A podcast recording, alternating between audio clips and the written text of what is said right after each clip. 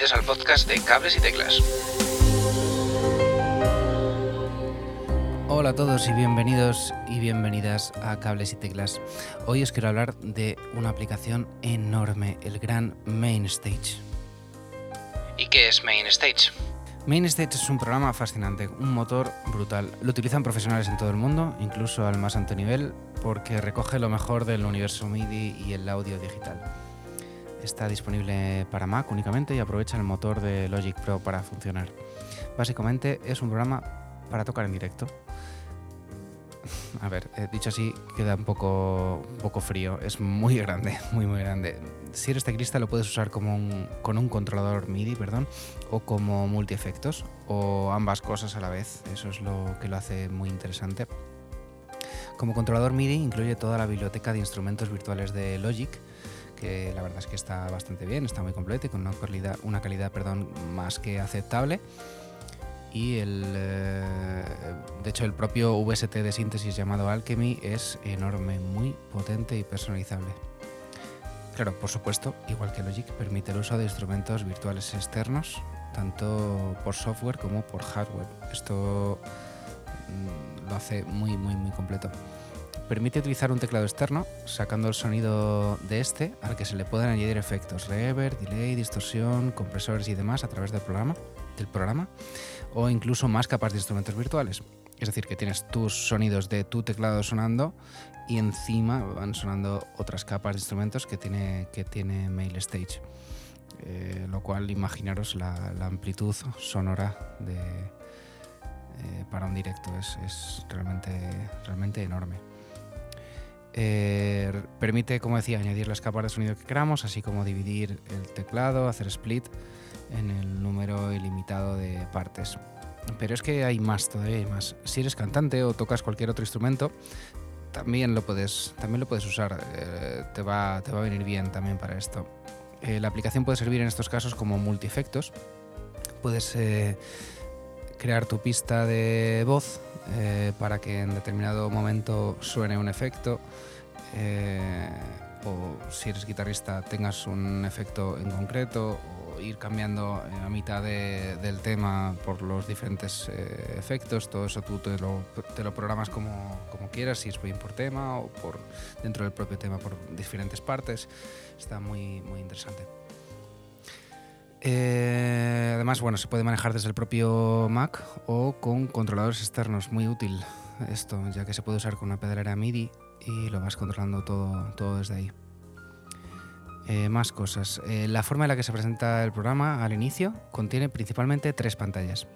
Patch List, lista de patches, por así decirlo, donde podemos ir añadiendo los sonidos en el orden que queramos. Esto es ideal para cuando estás haciéndote un, un set list. Te lo ordenas como, como te dé la gana. Workspace eh, es el otro, la otra parte, digamos, que, que tiene el programa. Es, digamos, una previa, una imagen previa de cómo va a quedar esto en directo.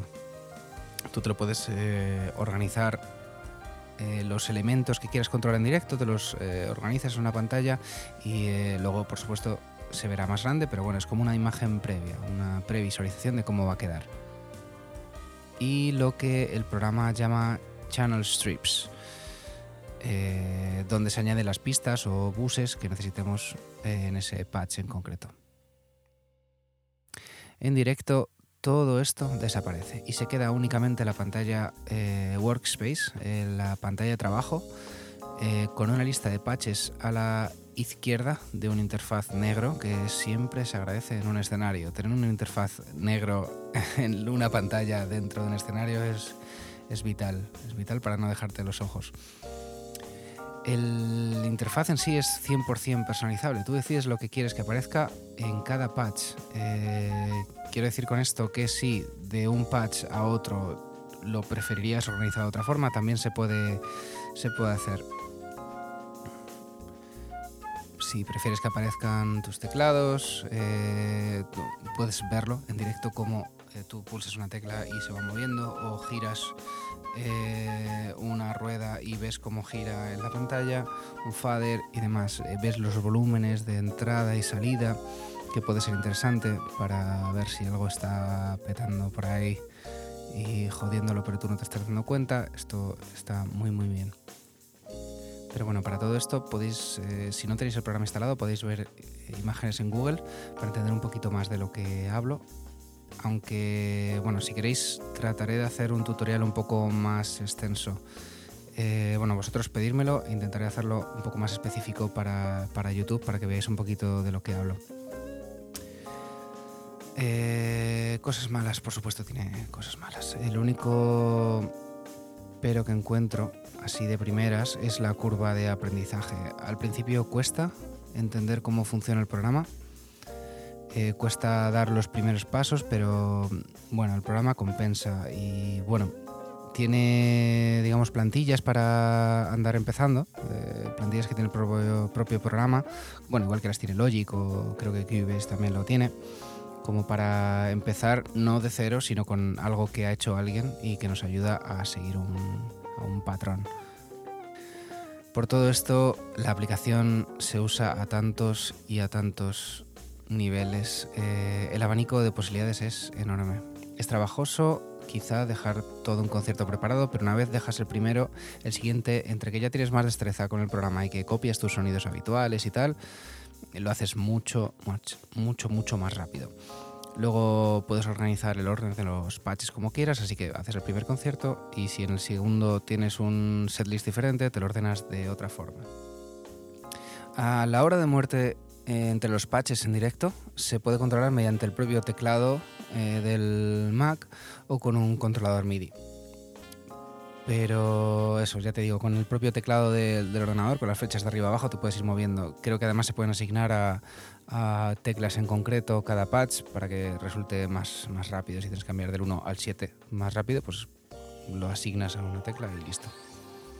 También permite ordenarlo en carpetas e ir metiendo varios patches dentro de una carpeta.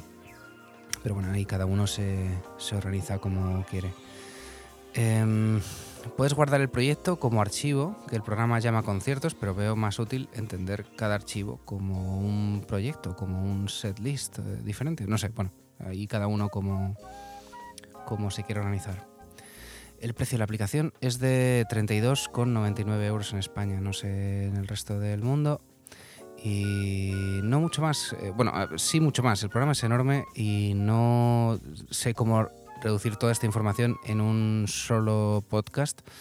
Pero bueno, si necesitáis eh, más información, por favor escribirme y, trataré de hacer algo más extenso o algo más dedicado a lo que me vayáis pidiendo o lo que queráis, ¿vale?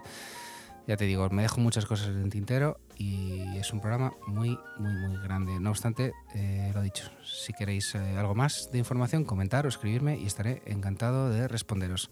Sin más, me despido. Muchas gracias y hasta otra.